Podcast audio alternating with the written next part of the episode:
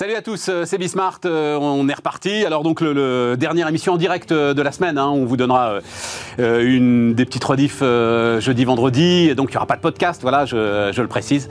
Mais là, on va, on va prendre le temps, une heure, pour débattre de l'actualité économique, politique du jour. Allez, c'est parti, du business aussi évidemment, toujours du business, c'est parti.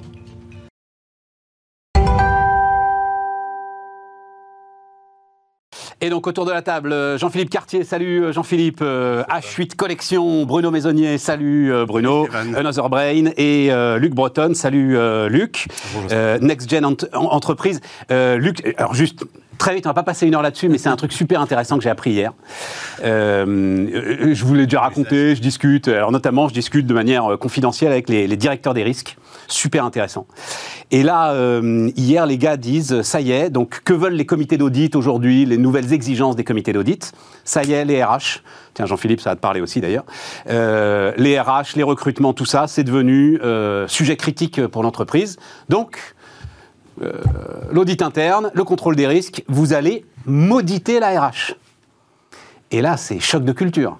C'est-à-dire que les gars débarquent euh, comme ils débarquent face à des machines qui euh, taillent des boulons, tu vois. Euh, voilà, combien ça coûte, combien ça rapporte, le process, quels sont les... Et donc, ils demandent au RH, écrivez vos process, dites-moi ce que vous faites, comment vous vous êtes benchmarké, quels sont vos KPIs sur les recrutements, sur l'ensemble, sur la fidélisation, etc. Les mecs sont noyés. Les gars des RH n'ont pas ça, en fait. Ils restent pour beaucoup d'entre eux dans un truc totalement artisanal et toi, tu travailles là-dessus, c'est ça un peu le, sujet Nous, chez NextGen, on est 100% euh, là-dessus. En fait, on a euh, on utilise euh, un outil qui est issu de la recherche en management française, qui est basé sur des théories de management qui datent, pour la petite histoire, de, 75, Ackman et Holman, et qui travaille sur la confiance, les, ressorts de la confiance et de la motivation au travail.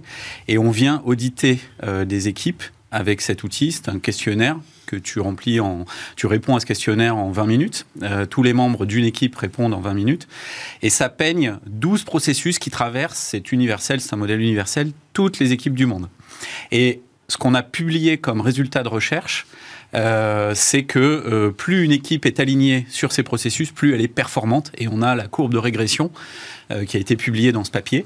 Et donc, on vient faire ça. Et tu peux mesurer, parce que leur grand sujet, c'est le taux de rétention. Quoi. Leur grand sujet, c'est les gars qui se barrent, en fait. Voilà. C'est comment faire en sorte que le type comprend et qu'on va former en continu, puisque c'est ça le sujet, il ne quitte pas tous les six mois. Alors, le gros sujet, c'est d'être capable de euh, diagnostiquer, donc prendre une photo de où on part, où en est euh, l'équipe, et puis ensuite de l'amener à progresser en fonction des problématiques euh, à améliorer, et donc que l'équipe se sente euh, actrice dans la définition de son plan d'action.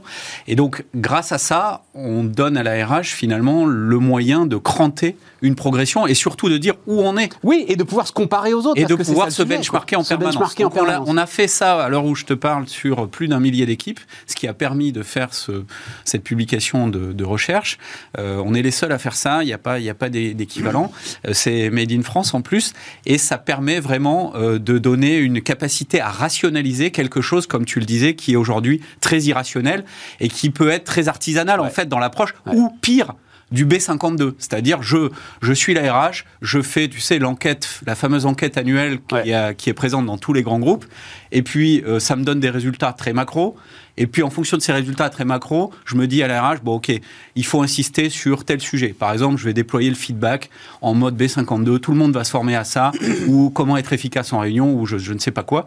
Euh, et, et j'y vais. Et ça, c'est totalement inefficace. En plus, tu absorbes la formation, elle est obligatoire. Hein, c'est ça. Alors qu'il faut une individualisation. le seul KPI euh, que tu vas cocher, c'est que le fait, les gars aient fait la formation. Et à la fin, ils vont être un peu forcés de le faire, donc ils vont le prendre comme tel.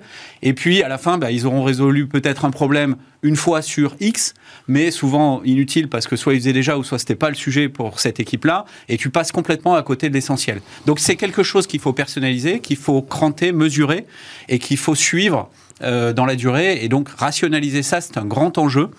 Et on est, euh, on est effectivement là-dessus aujourd'hui, et on, cartonne avec ça parce que ça répond à un besoin d'appréhender de, maintenant euh, cette chose-là de manière mesurable. Le truc, c'est qu'il y avait, Jean-Philippe, il y avait tous les secteurs. Hein. Je sais que toi, hôtellerie-restauration, voilà. Mais il y avait tous les secteurs. Tous les secteurs. Toi, tu es un peu. Euh... Ouais, tu es dedans aussi, euh, Bruno je, je, suis pas un... Non, oui, voilà, c'est ça. Toi, tu n'es pas concerné. C'est sexy en lui-même. Voilà, Et on a une toute petite équipe, donc de toute façon, euh, marginalement, on trouve. Mais, mais je sais que le, domaine est concerné. Mais il y avait tous les secteurs. Et, le truc, je finis avec ça, c'est que ça a été encore plus grande surprise.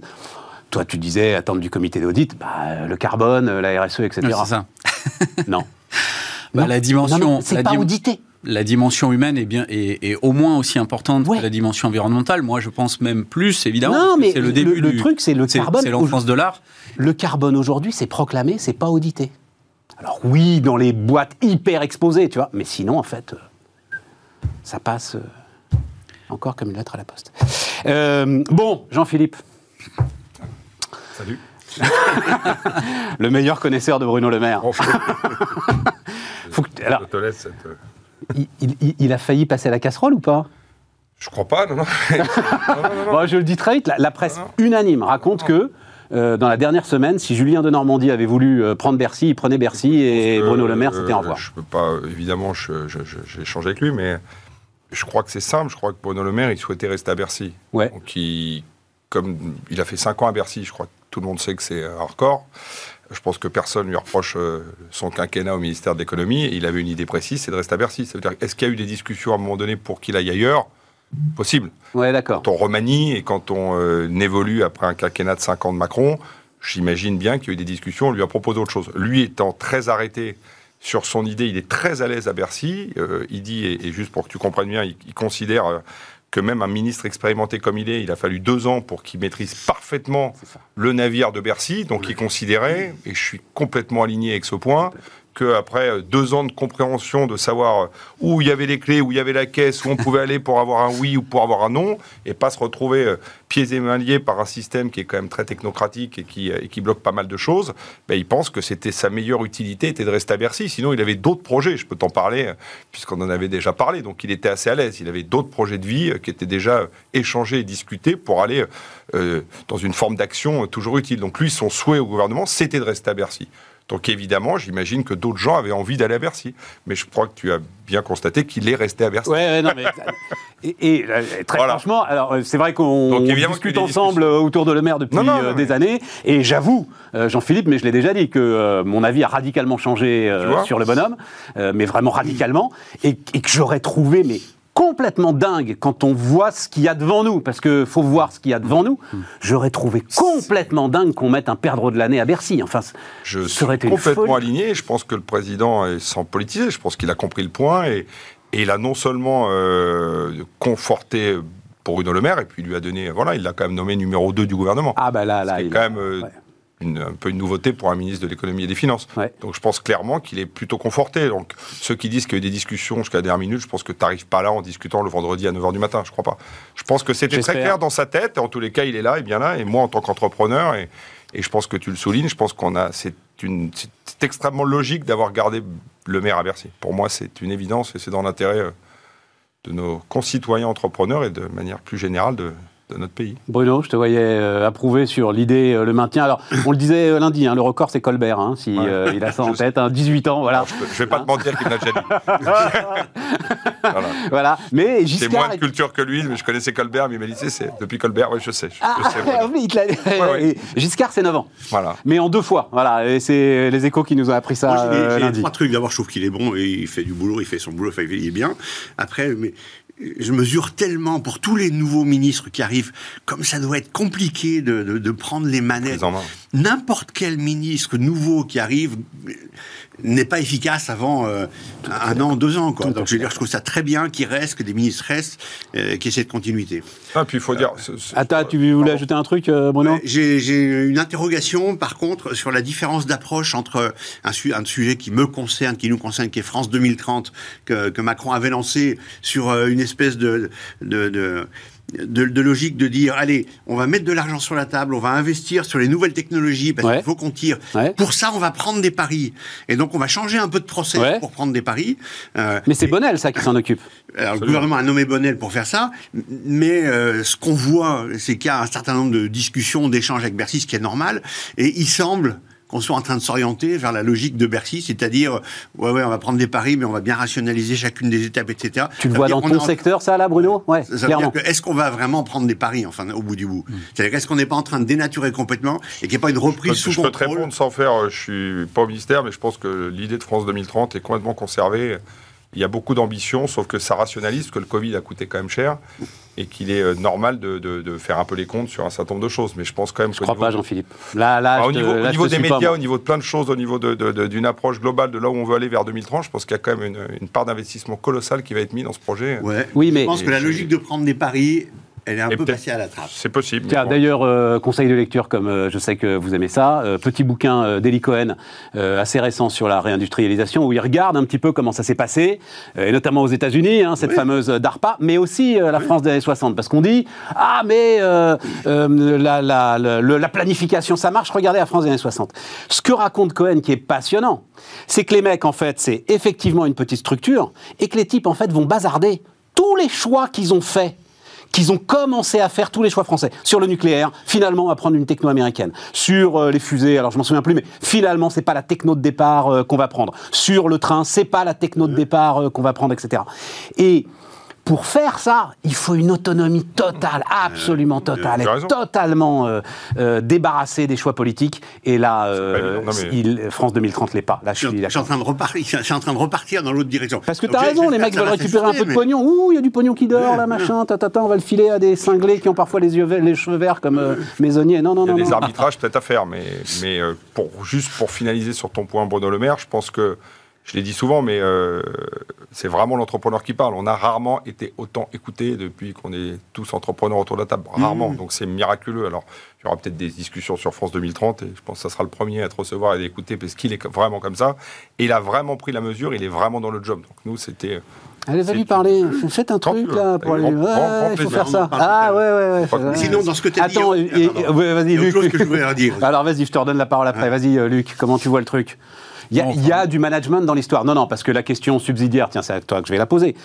À partir du moment où il a mis le maire là où il est, avec la, effectivement le périmètre euh, qu'il a, avec une première ministre euh, qui a sans doute beaucoup de qualités, mais euh, qui ne va pas avoir un poids politique comparable.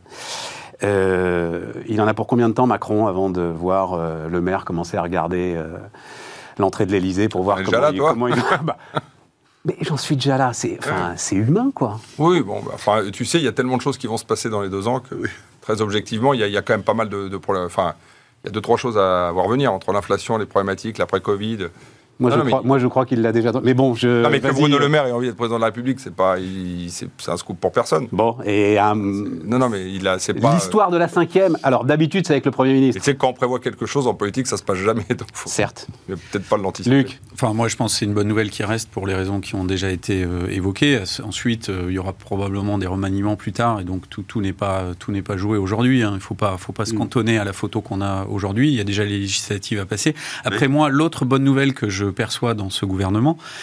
Euh, peut-être que vous ne l'avez pas vu passer euh, comme ça, mais c'est quand même que Elisabeth Borne, c'est une ingénieure. C'est ça dont j'allais parler. Et donc avoir une Premier ministre ingénieure, moi je pense que c'est une très bonne nouvelle. Euh, c'est jamais arrivé.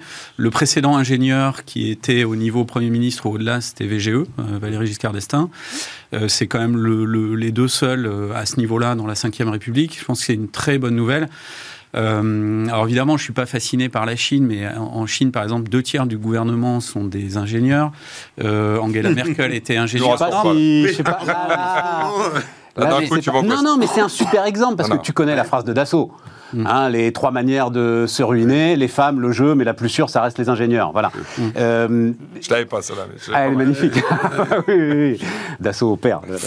Euh, euh, mais la politique zéro Covid, je ne savais pas. La politique zéro Covid des Chinois, là, c'est vraiment un truc d'ingénieur, ça. Ah c'est vraiment un ah truc d'ingénieur où tu dis, mais si, ça va rentrer dans les cases, etc. Ça rentre pas. Enfin, je pense que les, les, les, experts en santé ne sont pas des ingénieurs, pour le coup. on, peut, on peut mettre sur le dos des ingénieurs euh, des problèmes technologiques, mais sur la santé, je pense qu'on n'est pas très, tellement concerné. La santé n'est pas un sujet euh, en tout cas, les, décisions médicales ne sont pas un sujet euh, d'ingénieur. Ça, je pense. Non, les décisions d'organisation. On peut pas avoir ce autour des décisions médicales. Après, je, je, pense quand même qu'en matière de technologie, euh, la, Chine c'est quand même en train de devenir la première puissance du monde, qu'on le veuille ou non. même les États-Unis. bon, reviens sur Elisabeth Borne. Et donc, je pense que c'est une très bonne chose.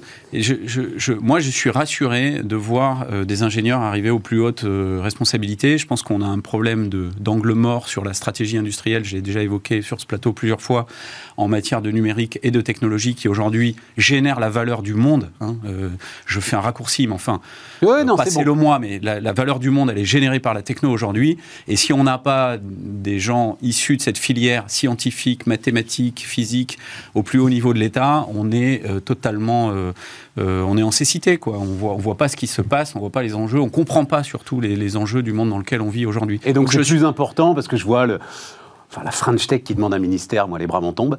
Euh, je vois le monde du numérique euh, qui dit ah mon Dieu, on n'a pas de ministère, euh, etc. Alors, c'est plus important d'avoir un ingénieur premier ministre. Il n'y a pas de ministre du tourisme. Alors, ah mais ça j'allais y venir pour toi. Oui, du PIB, Alors le, premier ministre ingénieur, je pense que c'est une très bonne chose. Et ensuite d'avoir ajouté les termes de souveraineté dans un certain nombre de ministères, dont celui de, Bruno Le Maire sur la souveraineté numérique, ça me semble extrêmement important parce que là on affiche clairement les choses il va y avoir un sujet de souveraineté numérique à mettre en œuvre. Aujourd'hui, je pense qu'on est, on est encore assez loin. Je pense que le, sur le premier quinquennat, on a, on a pris position sur le sujet, on a bien compris, on a commencé à, s'aligner. Maintenant, il faut réaliser. Hein. Il faut ouvrir, euh, je l'ai dit plusieurs fois, euh, au moins 50% de la dépense publique vers des acteurs IT euh, français et européens, et puis permettre aussi aux, aux services euh, enfin, mais à l'économie privée de, le faire. Euh, si tu dis ça, je veux pas aller sur ce terrain-là, parce que, mais enfin, quand même, moi, c'est un truc. Ça aurait été peut-être mieux que le ministère de l'Éducation nationale soit un prof de maths, non, quand même? Alors sur le sur le non juste cette question-là c'est voilà un vrai ah, euh, tu vois praticien de je suis d'accord avec des maths des ingénieurs des je, pense que le niveau en maths et la, capacité à former des, gens bien instruits en maths est, catastrophique dans, dans ce pays c'était pas le cas il y a, il y a quelques années euh, oui, je suis d'accord. Je, je, pense que c'est une filière de, de, tête. Moi, je suis entièrement d'accord. Euh, génial. Devrait être promu. Euh, génial, un ingénieur, Premier ministre, c'est génial. Mais vous êtes sûr, ça Parce que Angela Merkel aussi hein, est une scientifique. Hein, voilà, on regarde le bilan dix ans après, quoi. Oui, mais ça, ça fait pas tout. Mais, bah, on, regarde on, a besoin d'avoir des gens qui comprennent un peu, qui comprennent plus que juste politiquement.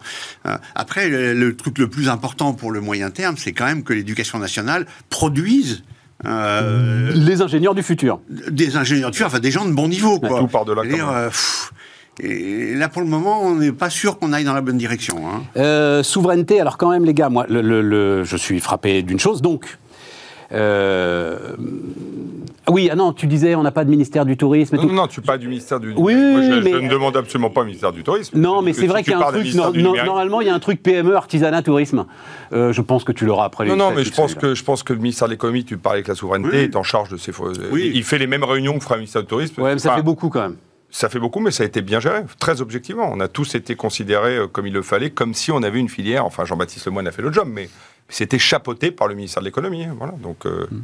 Sous, et, je, je, considère... Tu vas avoir un secrétaire d'État qui va quand même s'occuper de ça. Moi, je pense. C'était pour rebondir sur ta, la French Tech. Sur le, la French Tech. Oui, la French Tech. Enfin, je sais pas. tu n'as pas besoin d'un ministre pour le. Si, pour l'économie numérique, tu as besoin d'un ministre pour l'économie numérique Oui, pour les enjeux de souveraineté le, que tu... Le, sujet, c'est pas d'avoir un ministre ou pas, c'est qu'est-ce qu'on fait? Est-ce que c'est prioritaire ou pas? Ouais, voilà, c'est écrit sur le fronton euh, du, du, ministère de, de, Bruno Le Maire. Donc pour moi, c'est une obligation à être efficace. Euh, je, n'ai pas besoin d'un secrétaire d'État s'il est, euh, s'il est sur un strapontin et qu'au final, sa voix ne compte pas. Je préfère avoir 10% du temps de Le Maire. Je comprends pour faire des choses plutôt que 100% de quelqu'un qui de toute façon n'a pas le chapitre. Parfait. complètement euh, pouvoir d'achat, comment vous, vous regardez ça, euh, Jean-Philippe? Bah, Pour le coup, le secteur, toi. Euh... comment je regarde ça, c'est-à-dire sur. Eh ben, alors, donc c'est intéressant. On va avoir, il y a, y a deux choses. C'est large comme question. Ouais, c'est large. T'as raison. vous avez deux heures. il y a deux choses. Le, la première chose, c'est donc le maire dit, donc il va y avoir un projet de loi, machin, etc. Et tout, mais il faut que l'effort soit équitablement partagé. Et là, je regarde ce que raconte la CPME, je trouve ça super intéressant. Donc la CPME dit euh, les hausses de salaire à un moment vont devenir dangereuse, on entretient le phénomène d'inflation. Donc, donnez-nous, mais alors, une défiscalisation, désocialisation totale des heures supplémentaires les heures supplémentaires en mode prime Macron. C'est-à-dire, il faut vraiment que ça ne coûte rien, etc. Et tout. La prime Macron versable en plusieurs fois, euh, comme on pourrait le faire. Bref, des dispositifs comme ça qui ne sont pas de l'argent public, parce qu'on va en parler, c'est quand même important, restent de l'argent de la boîte, mais euh, peuvent être distribués beaucoup plus facilement. Et... peut-être envie de... Vas-y, vas-y, non. Non, non, non, non, non, moi j'ai une... Enfin, là, je vais répondre purement de, mon ressenti d'entrepreneur. c'est toi qui as le plus de, c'est toi qui as le plus de salariés. Non, non, tous les jours. Déjà un, faut sortir des, euh, euh, faut, faut juste euh, essayer de regarder le day-to-day, ce qu'on voit tous les jours avec ses collaborateurs. Il y a un problème profond et puissant de pouvoir d'achat. Celui qui ne l'a pas compris, il est complètement décorrélé. Il est vrai surtout, je te donne un exemple tout con, dans une de nos grosses affaires de restauration, il y a trois plats, trois menus, pardon, trois plats qui n'existent plus. Je, je, fais la remarque au, patron qui le gère, il me dit bah, parce qu'on peut plus acheter tel produit, parce que si on faudrait vendre le truc 30 balles de plus. Il y a vraiment, c'est plein de petites choses les unes mises bout à bout, mais qui sont en train vraiment de changer à coût de 7%, de 8%, 10%. J'ai un énorme projet dans le sud de la France, tu vas comprendre, mais pardon, ça vaut la peine. J'ai quand même un conducteur général de travaux qui m'a rendu les clés en disant ce quartier, je sais pas, c'est 15, c'est 22, c'est 25 millions dans un an. Donc je sais qu'on va se fâcher, j'ai pas, je peux pas assumer, merci, au revoir. Qui m'a planté comme ça. Voilà, c'est nouveau ça, à ce point-là, parce qu'on ne sait pas si euh, il est incapable de dire un mec bien sérieux avec qui je travaille, qui m'a dit je ne sais pas, je connais votre caractère, je, suis incapable à 10-15% près de m'aligner. Non, non, mais on doit quand même cadrer un minimum, tu vois. Il est impossible de cadrer, il a préféré poser les clés et dire je, je, m'en vais de ce chantier-là. Donc il y a un vrai sujet. Quand on revient au personnel, aux, aux gens qui travaillent pour nous, il y a un problème de pouvoir d'achat profond. Nous, les entreprises, alors ces PME ou les, augmentations de salaire, je pense qu'il y a des secteurs qui peuvent augmenter les salaires. Alors après, nous on voit ça, euh, comme tu le discutes toi, de manière macro. Moi, je pense qu'il y a beaucoup de secteurs qui peuvent augmenter les salaires. Je pense que dans les secteurs de, de la restauration qui fonctionnent bien, nous, on a des affaires à 10, 15 millions d'euros de restauration, ce pas des petites affaires. Des affaires d'hôtellerie qui fonctionnent bien, je pense. Moi, j'ai fait, j'ai fait quelques télé. Mais vous l'avez déjà fait Non, non, mais on est en train de le faire. On a, y a, sur, sur des salaires minimales, euh, c'est en train d'opérer. Euh, je ne suis pas sûr que 70 ou 80 euros vont changer, mais je pense que c'est aussi, je le dis, en tant qu'entrepreneur, de notre responsabilité. On augmente nos tarifs, puisqu'on a des coûts qui sont un petit peu plus élevés, on les augmente correctement. Nos marges d'EBITDA restent cohérentes, en tout cas c'est ce que je vois sur une année comme celle-ci, donc je pense aussi que c'est notre responsabilité. Après, tout ce qui va dans le sens, qu'est-ce qui n'a jamais bougé? Parce qu'on oublie tout le temps, mais lié, euh, pardon, l'impôt sur les sociétés, on arrive cette année, je faisais mes bilans, tu sais que j'en ai pas plus tard pas plus tard qu'en dernier, et enfin on est au 25% d'IS, on oublie de le dire, mais ça fait 20 ans que moi je rêve qu'on soit à 25, on y est. Il me dit alors, il a vraiment fait Oui, c'est 25 cette année. Ah on n'a même pas stagné à 27,5, non 25. Il y a un truc qui reste une problématique, mais on ne peut pas tout avoir et sur lequel on se défend, c'est le coût du travail. On peut en parler mille fois, on en a parlé 50 000 fois, c'est le coût du travail. Moi, j'aime bien l'idée des heures supplémentaires. J'adore. Tout ce qui fait. Quand... C'est quoi pour moi les heures supplémentaires? Je le dis mal, je le dis très euh, avec des mots d'entrepreneur. C'est le fait de payer mieux les gens. Euh, mm. et, tu sais, il y a des gens qui restent deux heures de plus au bureau, ils ne le déclarent pas. Mais exactement. Donc c'est pas. Non, non, mais c'est tout à fait ça. C'est le fait de pouvoir payer mieux les gens. Un peu de con, de dire ah je lui ai mis 4 heures. Il y a des mecs qui font au bureau, ils bossent et puis tu as envie de leur donner 1000 balles de plus parce qu'ils ont travaillé, qu'ils sont derrière toi 200%. Bon, bah, si c'est 1000 balles, ils sont totalement eh ben, déchargés, eh ben, c'est mieux. Eh ben, je suis 100% aligné. Par contre, je considère que sur une partie de ma salariale peut-être des plus bas salaires, qui nous permettent d'augmenter les gens, plutôt que de parler que et, je finis là-dessus, mais des heures sup, je pense qu'il faudrait qu'on travaille aussi sur le coût du travail. Si on arrivait à gagner 10, 15, je te demande même pas, juste 10, 15, 20%, qu'on puisse vraiment, en nous obligeant, le réallouer à l'emploi, au, au, salaire, on gagnera un temps.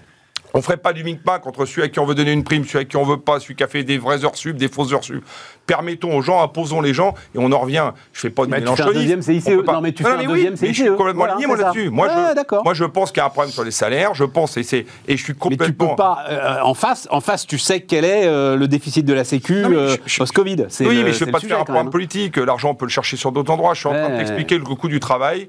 Tout le monde le sait autour de la table. Ce, qui est, ce que tu payes 3, ça coûte 6. Bon, voilà, il y a une équation qui ne va pas. Bah, l'argent, on peut notamment aller le chercher sur la réforme des retraites, mais visiblement, ça n'aura pas lieu. Mais si. Ah bah, écoutez, Ils en parlent pas maintenant parce qu'il ne faut pas en parler maintenant. Ah ouais, tu vois les trucs comme ça, Bruno. Vas-y, vas-y. Euh, moi, j'y crois plus là. Moi, depuis le début, je dis euh, roi fainéant. J'ai aucune information de la part de personne, etc. C'est juste mon feeling.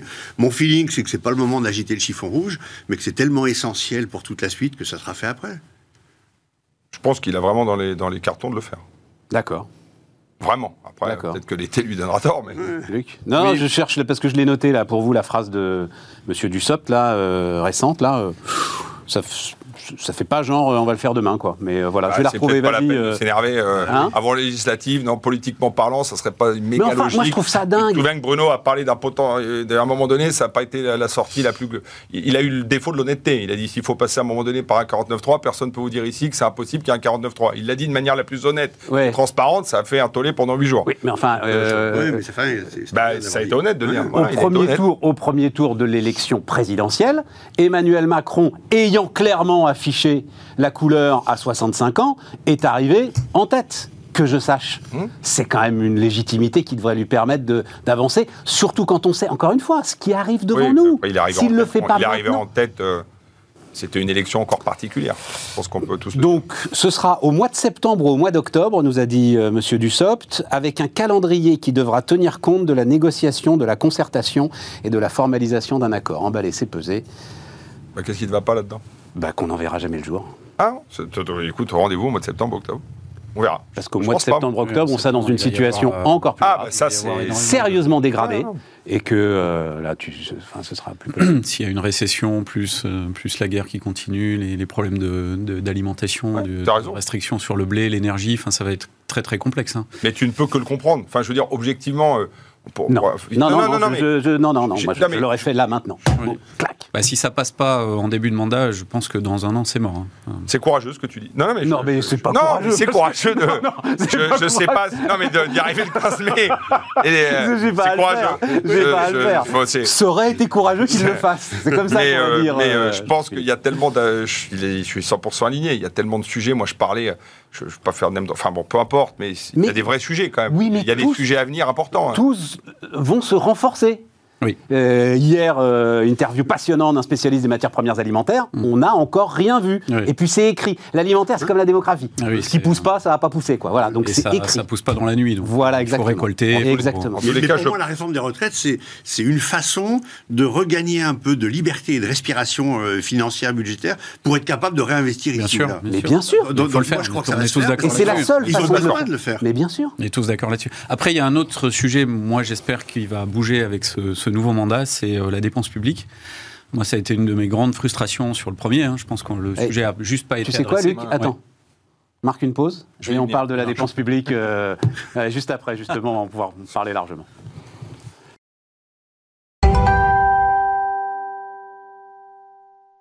Donc, on repart. Dépense publique, euh, Luc, vas-y. Oui, c'était une de mes grandes frustrations du, du, premier quinquennat. Je pense que là, euh, la, la, la deuxième bonne nouvelle, à part d'avoir une, une, ingénieure Premier ministre, euh, c'est d'avoir euh, Stanislas Guérini à la transformation de l'État. Je, je, pense que c'est la bonne personne pour prendre ce sujet vraiment. Ah, pourquoi Je ne connais pas du tout, vas-y, dis-moi. Bah, parce que c'est quelqu'un qui connaît le monde dans l'entreprise, qui, est, qui, est, qui, a, qui, a, qui est également passé dans, dans le monde du, du conseil et qui, qui, a une capacité d'analyse et qui connaît très bien les, les arcanes de l'État. Donc je, je puis qui, est, qui a une, dynamique euh, volontaire quoi. incroyable. Euh, donc c'est quelqu'un d'ultra analytique qui connaît le sujet, qui connaît le contexte et qui a la capacité de, de, mise en œuvre, comme on le disait pour, pour Bruno tout à l'heure. Donc moi je, moi je suis assez ravi que, que ce personnage-là passe à l'action, euh, sorte de la de l'appareil politique pour passer à l'action et sur la transformation publique et les, échanges entre public et privé. je pense qu'il y a un, gisement gigantesque à la fois de productivité, de réengagement et d'amélioration de l'efficacité de l'appareil public euh, que, que euh, cette ce personnage-là va pouvoir euh, mettre en œuvre. Donc je suis assez confiant là-dessus et je pense que ça pourrait être un des marqueurs forts de, ce quinquennat. donc voilà, moi je mise sur l'action de, de, Stanislas Guérini en la matière. Bon, et je l'attends en tout cas. T'as vu, tout le monde est content. Ouais, tout le monde est content. Sauf que la réalité, c'est que le premier des projets de loi va être un projet de loi pouvoir d'achat. Euh, plus les jours passent, plus on rajoute des trucs dedans. Euh, là, j'ai appris. On va s'en féliciter, hein, Jean-Philippe, mais euh, la prime de 8000 euros pour l'embauche d'un apprenti, ah bah finalement c'est c'est prolongé. Très bien, bravo. tout ce qui est la formation, c'est-à-dire la réforme formation de, de, Muriel Pénicaud, qui connaît un succès formidable, mmh. notamment l'histoire des bilans de compétences, là, etc. Ah bah oui, mais sauf qu'il faut le payer, qu'on n'avait pas prévu ça, donc boum, on en rallonge. Bon, alors, la Commission européenne a dit OK, euh, on peut encore euh, jouer de la flûte euh, pendant un an. on n'avait pas prévu tout ce qui se passe non plus. Non, mais on, vit dans un monde qui bouge tous les jours. L'Ukraine, c'est quand même un. un vrai chaos. Enfin, ça crée vraiment beaucoup plus de problématiques. On a l'impression de l'isoler parce que ça fait 90 jours et on en parle moins aujourd'hui qu'à moi, mais il y a des impacts assez lunaires. Moi, j'apprends des trucs, je, mais te donne des exemples de dingue.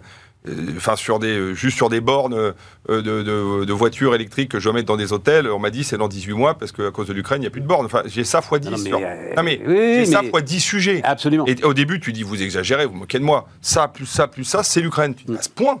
Voilà, ça, ça, ça a quand même des impacts forts et profonds. C'est clair, la question c'est est-ce qu'il y a plus d'impact en France euh, que dans les autres pays par rapport à ce que tu disais par exemple sur la dépense publique, par rapport aux investissements publics ou à l'efficacité bah, de l'État On voit par exemple que, sur les autres c'est... On voit par exemple qu'en France, euh, la souveraineté euh, sur l'alimentation et l'agriculture, c'est quand même un point extrêmement fort dans, dans le contexte. donc ça, c'est quand même intéressant à observer. Euh, mais là, bah, tu l'as vu sur le, sur la vue sur le deal Carrefour. oui, sur le blé. non, mais tu veux dire, c'est la souveraineté. Bah non, mais je sais que tu n'es pas d'accord. Non, non, on n'a pas le même point de vue, mais, non. mais non, non, non, C'est pas Carrefour qui fait la souveraineté alimentaire. Bah, en l'occurrence, en l'occurrence, c'était un, message, hein, un, hein. message hyper mauvais pendant le Covid d'aller dealer euh, une, entreprise de ce type-là, où, quand même il y avait des négociations et des discussions quasiment tous les jours avec Bompard euh, pour s'assurer d'une fluidité du système alimentaire. Je suis pas complètement. Non, non, on n'est pas d'accord là-dessus. Euh, et puis c'était c'était canadien, hein, c'était pas non plus. Euh, ouais, bon, enfin, je, préfère que ça reste. Je préférais que ça reste français pendant la période du Covid, et je pense qu'il y a des sujets en ce moment qu'on préfère maîtriser.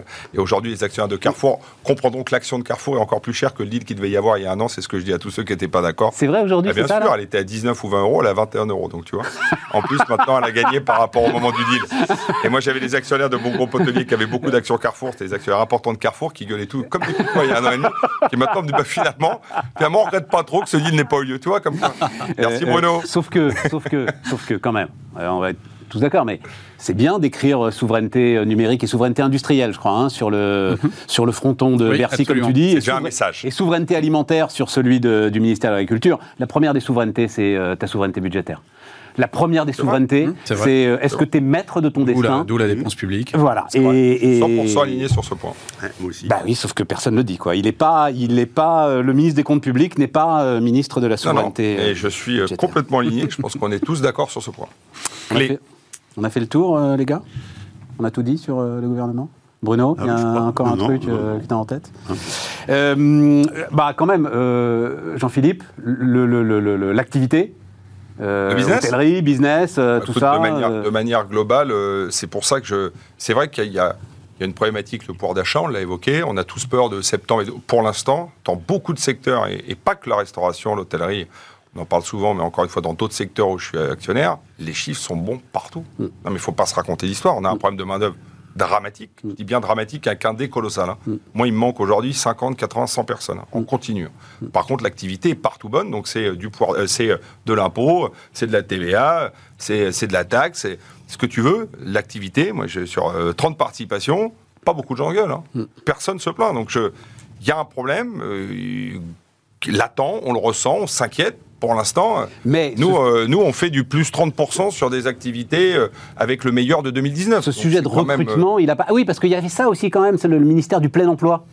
Ouais. C'est, Non, mais c'est pas mal. Ça, ça c'est un engagement volontariste. Mais ce sujet de recrutement semble. Enfin, c'est un peu comme le, le, blé qui n'a pas poussé. Sujet de recrutement, je crois qu'il a, il a plusieurs années de. C'est ça. Je pourrais te faire c'est comme l'éducation, il y a des trucs qu'il faut 20 ans pour remettre tout au carré. Le problème du recrutement, c'est 15 euh, ans d'erreur. Donc à partir de ce moment-là, on les paye aujourd'hui, mais euh, là, il faudrait deux heures et demie pour qu'on en parle. Mais voilà, donc il faut, tu le disais à juste titre, je sais pas rebondi, mais tu disais, nous, on fait un truc sexy.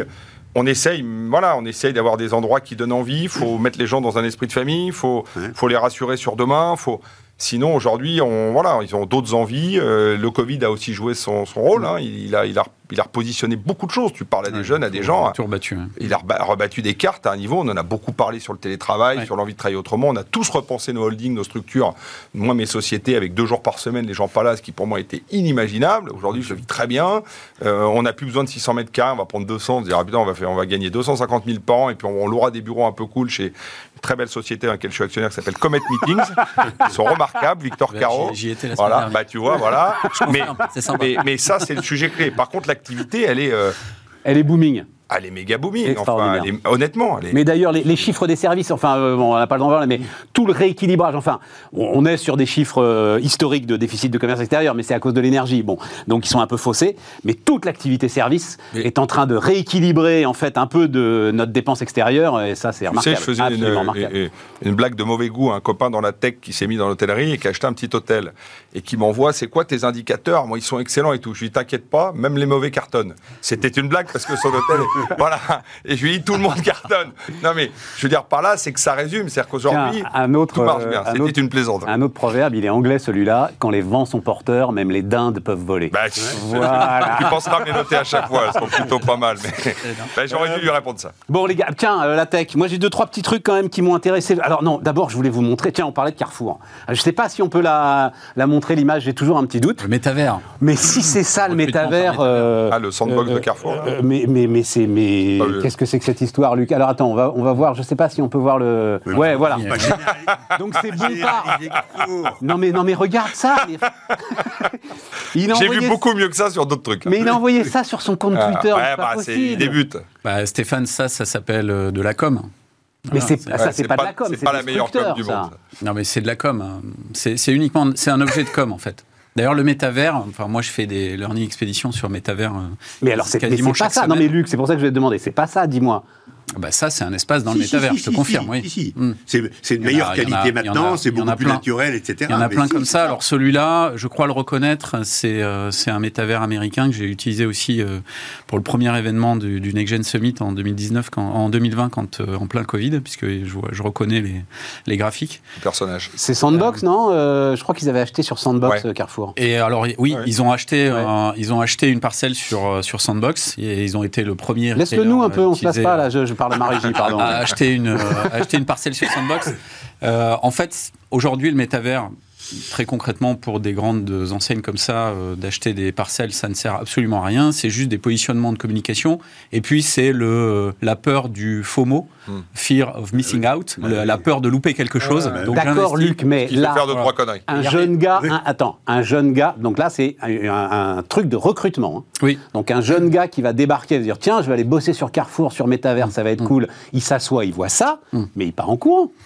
Il a, il a jamais, je pense qu'un gars qui a 30 ans aujourd'hui, il a jamais eu une aussi mauvaise définition de. Bah, tu vois, bon, de toute façon, pour faire tourner ça, il faut bien comprendre qu'il faut une carte graphique euh, puissante, hein, parce que c'est peut-être, euh, tu trouves ça peut-être naze, mais pour faire tourner ça sur un ordinateur, il faut manger de la CPU euh, quelque chose de pas possible. Donc, de toute façon, c'est c'est vraiment un. Ça tourne sur ton iPhone. C'est vraiment, bah oui, ben, on parle bien, on parle bien de, de CPU de dingue. Donc, c'est vraiment, c'est vraiment un objet de com. Euh, Bon, en plus, il faut des lunettes de réalité virtuelle. Euh, alors là, je pense là, il n'y a pas trop besoin sur, sur PC, mais pour la plupart des expériences Atari, là. il faut, il faut des lunettes à, 300, à 300 euros. Passé, ils ont fait une expérience interne pour voir ce que ça donnait, etc. Et ils ont bien fait d'essayer de. Mais bien sûr. Mais, mais il le met sur son compte Twitter. Pourquoi ils ont mis ça en ligne euh, Donc ça. Je t'avoue que j'ai vu des trucs de. Mais maintenant, la question. Ah bah Luc fait de la démo. Ah c'est une partie de son job. Je sais pas le dixième du millième, mais je m'y intéresse beaucoup j'ai vu une agence de com d'ailleurs américaine de New York, dans laquelle je vais certainement mettre un billet, euh, qui s'appelle Gradient, qui, a commencé à faire des, opérations pour des marques. Et, c'est passionnant parce qu'elle croit vraiment aux deux. Elle croit à l'expérience physique où il faut quand même continuer à se voir et l'expérience immersive. Et, et, je peux te dire que je vois des trucs, tu tombes par terre. Et moi-même, tu te dis, voilà, on va te faire un, espace privé parce que tu es un client privé particulier euh, et à 20h, tu pourras aller, je dis une bêtise, euh, dans ton espace privé des Galeries Lafayette qui sera ouvert que pour toi de 20h à 21h avec des offres, des promos et j'ai visité un espace hallucinant. Mm. C'est ça fois Voilà. C'est mon ressenti. C'est une boîte française qui s'appelle NovaQuark, qui est, qui est à l'origine des technologies, des meilleures technologies de, de, Voxel qui sous-tendent tout ce qui est euh, métaverse un peu partout. Donc il y a des technologies françaises qui sont euh, incroyables là derrière pour faire des espaces euh, très très réalistes. Enfin, ah moi j'ai vu un truc de fou. D'accord, donc c'est pas ça. Parce que ma question c'est c'est ça le métaverse Non, c'est pas ça. La question de fond c'est est-ce qu'on croit vraiment que ça va prendre de l'ampleur? Et là il y a. En tout cas, ce que tu as montré, c'est bien, c'est bien dans la catégorie du métavers. Donc, euh, c'est probablement ce qui est le plus utilisé aujourd'hui.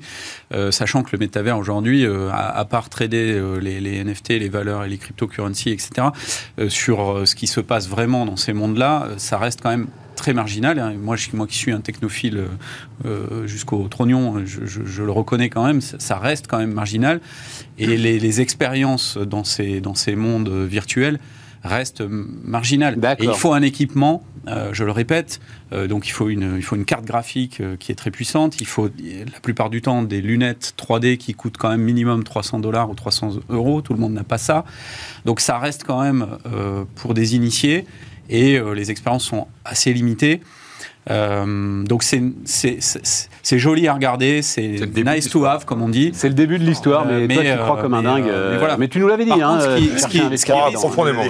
ce qui risque de, globalement, tu t'es pas trop gouré depuis un petit moment. Moi, le, truc qui je pense a une chance de, le truc qui je pense a une chance de populariser Metaverse, c'est le passage des visioconférences hmm. auxquelles on a tous été biberonnés pendant le Covid à une expérience en trois dimensions. voilà, c'est ça. Et donc lorsque les majors, pour pas les citer, mais vous les avez tous en tête, vont rajouter la possibilité de passer en mode métavers ou en mode euh, visio à 3D avec des hologrammes ou avec uniquement des avatars, là, euh, on a une chance de passer à l'échelle euh, de manière assez.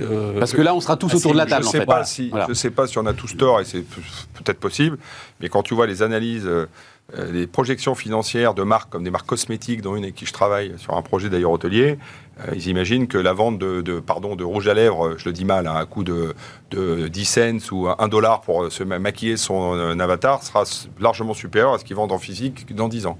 C'est leur projection. Alors soit ils sont mal conseillés, soit ils ont tout faux, soit ce qui est une possibilité, mais en tous les cas, c'est une anticipation qu'ils ont. Ouais, moi, j'exclus pas du tout que ça se passe comme tu dis, et je ne sais pas. C'est pas moi qui le dis. Hein. Mais, mais, je pense qu'on peut sortir exactement les mêmes chiffres de Second Life il y a 15 ans où ils disaient la même chose. la technologie n'est pas la même. non, la mais technologie n'est pas la même. Il n'y a pas eu le Covid, il n'y a pas eu les Zooms, il n'y a pas eu... Non, mais... Déjà à l'époque, ils étaient au début... Facebook n'a pas changé son nom en méta. Enfin, non, non, il y a eu pas mal de choses. Jean-Philippe, Jean-Philippe, parce que tu étais peut-être trop jeune, toi, à ce moment-là, Second Life. Ah, non, ça nous a fascinés. ça, ça, nous a fascinés au même titre que ce qui se passe aujourd'hui. Non, non, moi je tiens. Mais je pense que c'était trop tôt. Peut-être, peut-être. mais je pense que quand tu vois, moi j'ai un, pote qui bosse chez Facebook, quand tu vois le, le travail et l'implication mis et investis dans, le projet de demain, ils peuvent se gourer, mais s'ils se gourent, ça va être des impacts colossaux pour leur boîte. Hein. non, non, c'est plus anecdotique. Hein. Ça, c'est clair. Ça, c'est clair. Euh, tiens, euh, Bruno, comme tu euh, tu es intéressé à l'espace, je dois dire, je, voulais, en fait, c'est une info que j'ai apprise dans un très bon, très long papier euh, du quotidien Le Monde sur les leçons euh, de la guerre en Ukraine, justement, les leçons militaires. Et là, c'est un truc qui va, Starlink. qui va Ouais. Donc, c'est Le Monde hein, qui écrit l'envoi mi-mars de plusieurs milliers de boîtiers Starlink en Ukraine, donc par Elon Musk, est considéré par certains experts comme un véritable game changer militaire, mmh. en permettant aux Ukrainiens de ne plus dépendre du réseau téléphonique ou Internet classique, ni d'éventuels moyens satellitaires militaires étatiques, forcément limités et exposés. Musk a ouvert une brèche dans la rigidité traditionnelle des communications sécurisées sur théâtre de guerre et donné une agilité inattendue aux Ukrainiens. Début mai, 150 000 personnes, donc sur le théâtre d'opération, 150 000 personnes, c'est énorme, hein, utilisaient chaque jour le réseau, selon le chef de l'agence spatiale russe, Roscosmos. Je l'ai lu, enfin, je te laisse dévoiler. Elon Musk, vraiment superstar. Incroyable. On peut pas dire autre chose. On peut aimer ou pas aimer. Hein mais le mec, j'ai lu l'article, j'étais comme toi. Je l'ai lu comme un enfant de deux ans. Je dis, mais c'est lunaire ce que je dis. Extraordinaire. C'est génial ce qu'il a fait. Ton avis me passionne. Plein, plein, plein de questions. Ouais. Alors vas-y, vas-y, vas-y. Ben, euh, c'est un, c'est un individu, finalement, je ne sais pas si c'est une décision de toute l'entreprise, mais c'est un individu euh, qui décide ça il décide de prendre part avec ses moyens. Et... T'as raison. Alors c'est dans le bon sens. T'as raison. Mais il a été élu par personne. Il est... Enfin, ça pose des tas de questions. Il a raison. Moi, ça m'a même amené la question en disant, mais est-ce que c'est pas le gouvernement américain qui lui a demandé, en disant, histoire de pas, apparaître en première ligne C'est pas le genre, hein Non, c'est pas le genre. non. Je te rappelle qu'il avait proposé un one-to-one à Vladimir Poutine en, combat. il, a, il, a, il a avoué il y a peu de temps qu'il était passé de, démocrate à républicain, donc il n'est pas en odeur de sainteté auprès de l'administration Biden. Donc c'est pas le genre. Et il a fait pareil sur, sur Twitter. Hein, puisqu'il change les règles d'utilisation de, Twitter.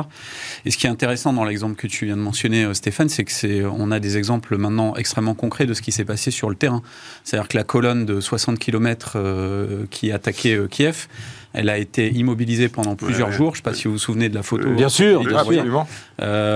par 30 mecs un commando de, ninja là, qui était sur des, des, quads et qui se connectait au grab de satellite de Musk donc pour garder la, la, connexion, avoir les informations et pouvoir désinguer les ravitaillements de cette colonne de chars en, en gazoil euh, et en, énergie et en, et en ravitaillement euh, des militaires pour les nourrir. Hein, parce que 60, km de, 60 km de chars et d'engins logistiques, ça mange, ça boit et euh, ça consomme.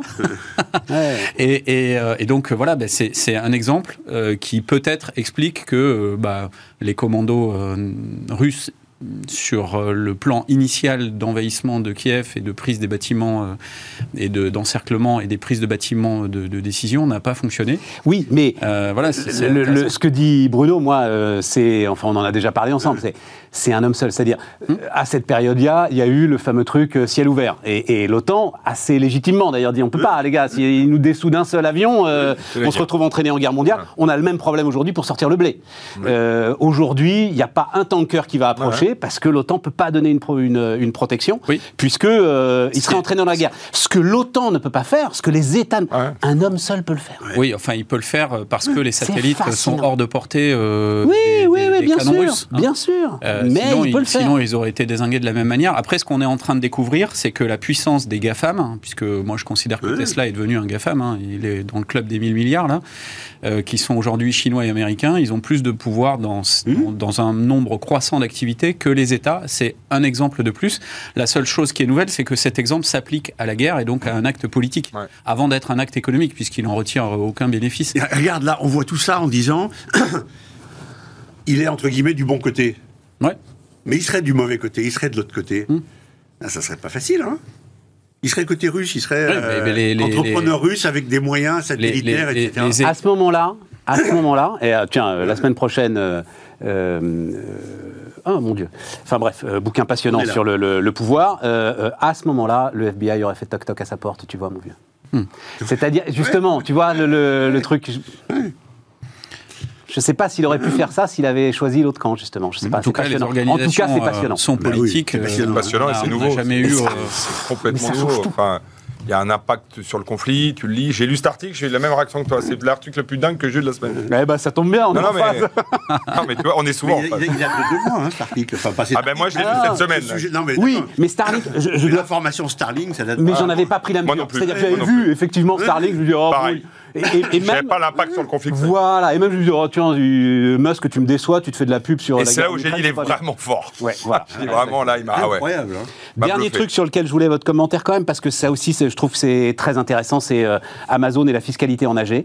Donc, euh, donc vous savez, c'est les fameux Sayon, là, hein, euh, Sayon Climate. Bon, ben aujourd'hui, c'est l'AG de Total, par exemple. on n'avait pas encore vu ce que je vais appeler un Sayon Tax. C'est un certain nombre d'actionnaires et assez actifs qui demandent à Amazon de publier une bonne fois pour toutes le reporting fiscal par pays. Hmm. Combien d'impôts exactement vous payez dans les pays où vous opérez? Alors, juste en rappel d'ailleurs, parce que euh, Amazon l'a fait pour la France, euh, donc 7 milliards d'euros de, chiffre d'affaires, 600 millions d'euros de prélèvements, dont 310, parce qu'il y a la TVA évidemment, dont 310 millions d'euros de prélèvements directs, c'est-à-dire euh, IS, charges sociales, impôts locaux, impôts de production.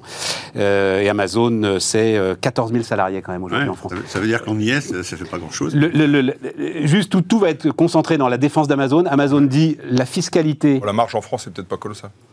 Non, je ne pense pas qu'elle soit. La marge en France, ça doit pas être la meilleure du monde. Oui, ouais, c'est un distributeur. Hein, tu sais, le chiffre d'affaires d'un distributeur. Non, mais Amazon dit euh, euh, euh, la fiscalité, c'est de la gestion ordinaire. Ça n'a pas à être en AG. C'est du ressort du conseil d'administration. Et donc, si jamais ils avaient le droit d'apporter cette résolution, ça voudrait dire qu'on commence à considérer que la fiscalité est quelque chose de critique, d'extraordinaire, que ça relève de la stratégie fondamentale de l'entreprise et que ça relève de l'Assemblée générale de base, de savoir où on paye ses impôts de savoir euh, euh, qui, on vire, comment on les vire, euh, comment on embauche. Donc pour toi, c'est un sujet d'AG qui doit être en assemblée générale. c'est la stratégie de l'entreprise. Pour moi, c'est évident. Et d'ailleurs, au même titre qu'on voit les, les, packs d'actionnaires des grands énergéticiens mondiaux mettre une pression phénoménale sur les énergies renouvelables, de la même manière sur les GAFAM si on veut desserrer euh, le, pouvoir de quelques personnes, on a parlé de Musk, hein, mais toutes ces boîtes-là sont, contrôlées par deux 3, 5 personnes maximum, c'est insupportable. Ça n'est pas possible. À ce pouvoir-là, euh, les responsabilités sont euh, équivalentes en face. Donc il faut rééquilibrer ça. Et pour moi, le conseil d'administration et les actionnaires doivent pouvoir euh, demander de la visibilité, de la transparence là-dessus. C'est de la RSE de base. C'est vraiment le basique du basique.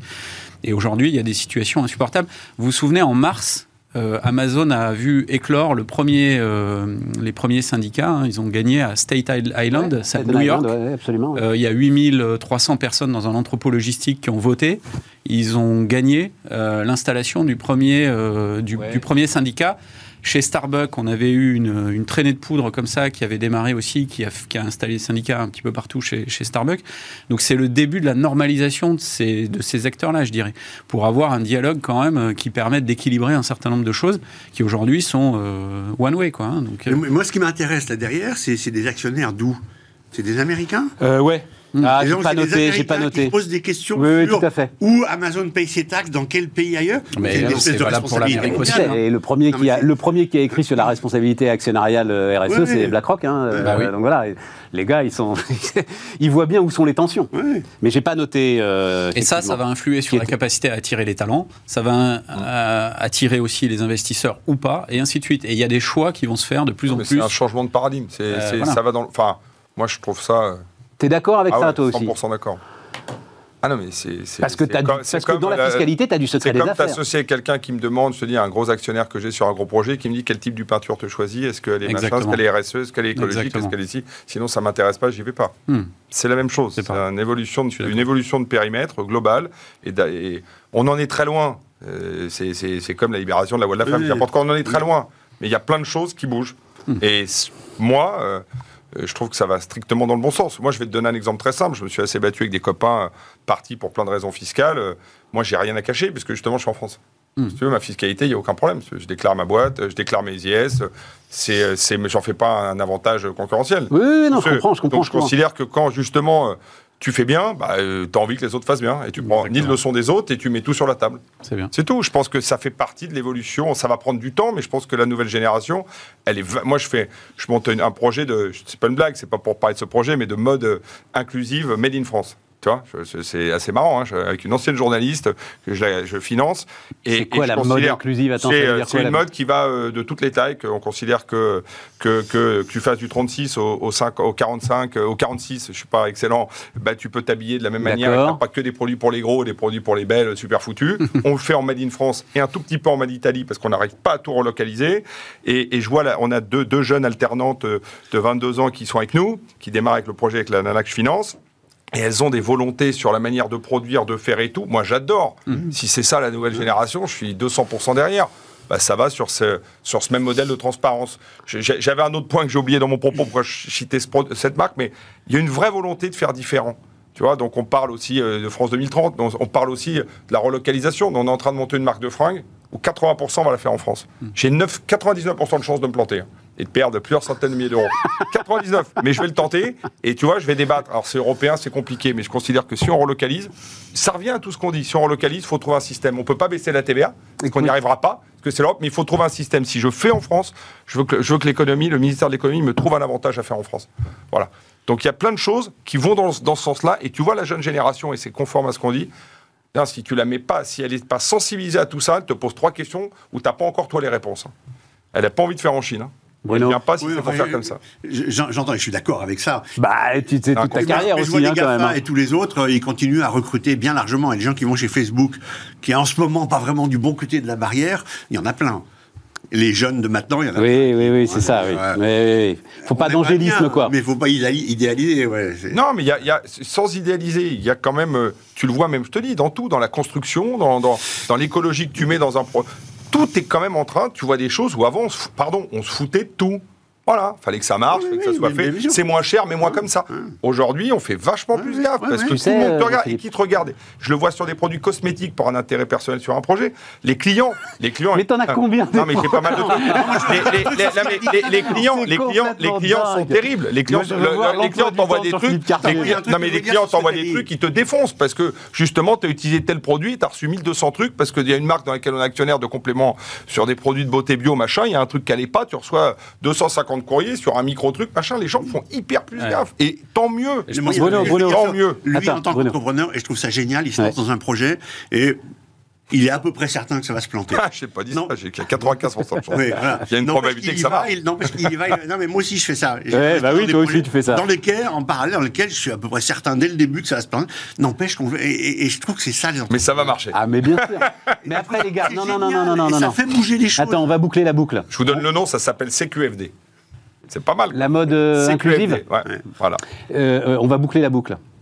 Moi, ma grande question, là, c'est est-ce que tout ça ne va pas être balayé par euh, les priorités, mmh, qui seront celles de Non, parce que l'humain, il est ce qu'il est, il évolue, il change, et, on le voit dans le monde du travail, on voit dans les collaborateurs qu'on recrute, on voit dans la volonté de ceux qui ont 20 ans, 22, 25 ans. Évidemment qu'on peut mettre toujours une... Il y a plein de choses qui peuvent arriver, qui peuvent balayer certaines choses. Jean-Philippe, cet hiver, la question, cet hiver, je suis un optimiste. Cet hiver, la question, la question, ça va être une question électrique. Pour la, pour la première fois, pour la première fois de, c'est même pas notre génération. Non, non, non, non, c'est une question de disponibilité. Pour la première fois depuis peut-être quatre générations, mmh. Mmh. il va falloir qu'on coupe le courant euh, dans nos maisons euh, de temps en temps, euh, le matin. Ça va arriver. Et donc, moi, c'est ma grande question. Bah, est-ce que, tout ça va pas être, tu vois, l'ensemble de, ces projets formidables que tu nous décris, est-ce que tout ça va pas être balayé par un retour au réel qui va être violent quand on voit que l'Europe importe par bateau du, gaz de schiste liquéfié, bon, après avoir expliqué que et massivement, jamais chez nous on ne ferait ça, euh, c'est quand même, euh, c'est quand même une forme de. Et non seulement, non seulement on l'importe, mais on est à genoux pour que pour le payer, pour le euh, payer et pour que et pour être sûr qu'il arrive chez nous. Voilà. Terrible. Non, mais sans tomber sur le grand balayage. Je, pardon. Il y a des, tu l'as exprimé, je pense qu'on a aligné. Il y a un mouvement de fond avec des valeurs qui se transforment. Et ça, elles sont là, elles sont présentes. Et moi qui vois beaucoup de gens, c'est vraiment profond. Hmm. Donc ça sera peut-être balayé six mois, trois mois. Il y aura d'accord. Mais il y a quelque chose qui se passe. Il y a quelque... Ça sera peut-être retardé, mais il y a vraiment quelque chose qui se passe et ça permet de finir sur une note extrêmement optimiste. C'est pas mal, non? Et juste les, les, jeunes qui sont nés avec les Google, etc., gratuits, ils trouvent ça cool depuis le début. Mais maintenant qu'ils ont grandi, ils s'aperçoivent aussi des limites euh, de systèmes contrôlés par quelques personnes euh, qui, de manière autocratique. Et je pense que ça, c'est des modèles archaïques euh, et potentiellement, c'est des supernovas. Hein. C'est-à-dire que ça peut, ça peut exploser euh, socialement parce que ça devient intolérable à une génération qui ne comprend plus ça, comme, comme tu le disais. Tu as raison. Super, les amis. Eh ben, bon week-end à vous tous, prolongé. Parce que c'est ça aussi la France, quand même, il faut le dire. et puis, on se retrouve lundi. Très bon.